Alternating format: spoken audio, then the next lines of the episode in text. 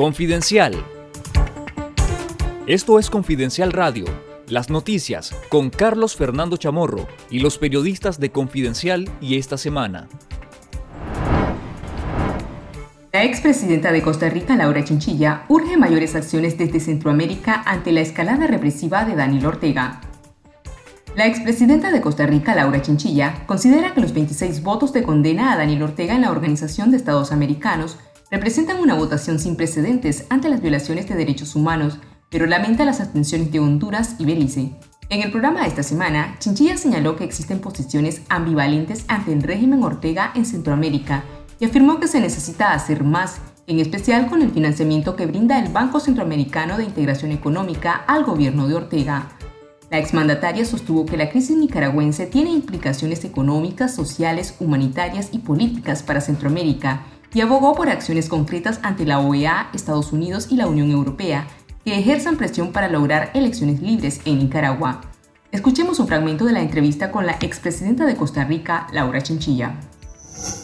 Aquí el escenario ideal es que hayan elecciones, por supuesto, para que ese cambio que se quiere eh, llegue y llegue lo antes posible. Pero si no garantizamos que estén las condiciones, ¿de qué nos sirve que Daniel una semana antes de las elecciones diga, ahora sí libero?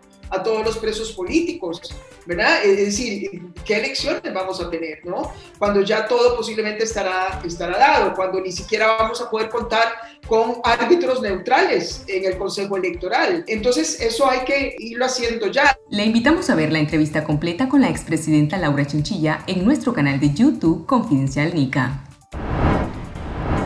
La posible exclusión de Nicaragua del Tratado de Libre Comercio entre Centroamérica, República Dominicana y Estados Unidos es una sanción que ningún sector quiere sufrir, opinan economistas y expertos fiscales de dos centros de pensamiento de Guatemala y El Salvador consultados por Confidencial. El director ejecutivo de la Fundación Nacional para el Desarrollo de El Salvador, Roberto Rubio Fabián, cree que Estados Unidos no optará por sanciones generalizadas para evitar afectaciones en la población como pasó con Venezuela. Por su parte, el coordinador del Instituto Centroamericano de Estudios Fiscales de Guatemala, Abelardo Medina, indicó que hay que esperar qué entiende Estados Unidos por la exclusión de Nicaragua del DR CASTA, pues podría ser que las exportaciones nicaragüenses continúen sin un trato preferencial o bien adoptar medidas más agresivas como grabar las exportaciones de Nicaragua.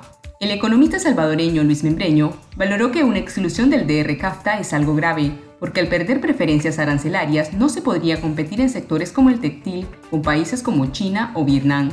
Los economistas coinciden en que si se reduce la actividad económica, se incrementará el déficit fiscal en Nicaragua y la respuesta del país podría ser el endeudamiento, que conlleva al riesgo de una espiral inflacionaria.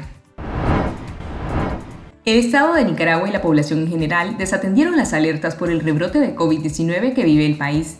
El gobierno promovió más de 22.000 actividades en junio, cuando las cifras de contagio y muertes por COVID-19 incrementaron, mientras que los ciudadanos aumentaron sus movilizaciones a zonas comerciales y de relajamiento.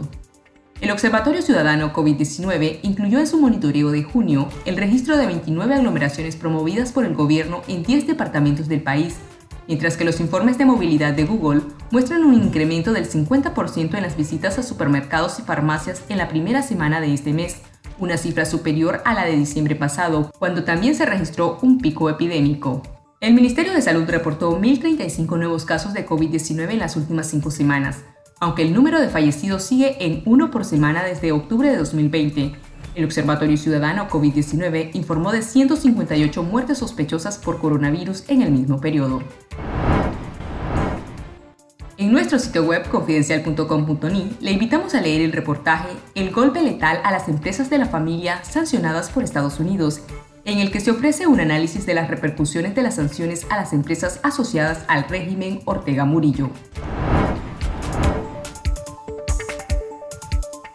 Esto fue Confidencial Radio, de lunes a viernes a las 12.30 del mediodía y los jueves una edición especial a las 11 de la mañana Escuche nuestros podcasts en Spotify y visítenos en confidencial.com.ni con el mejor periodismo investigativo.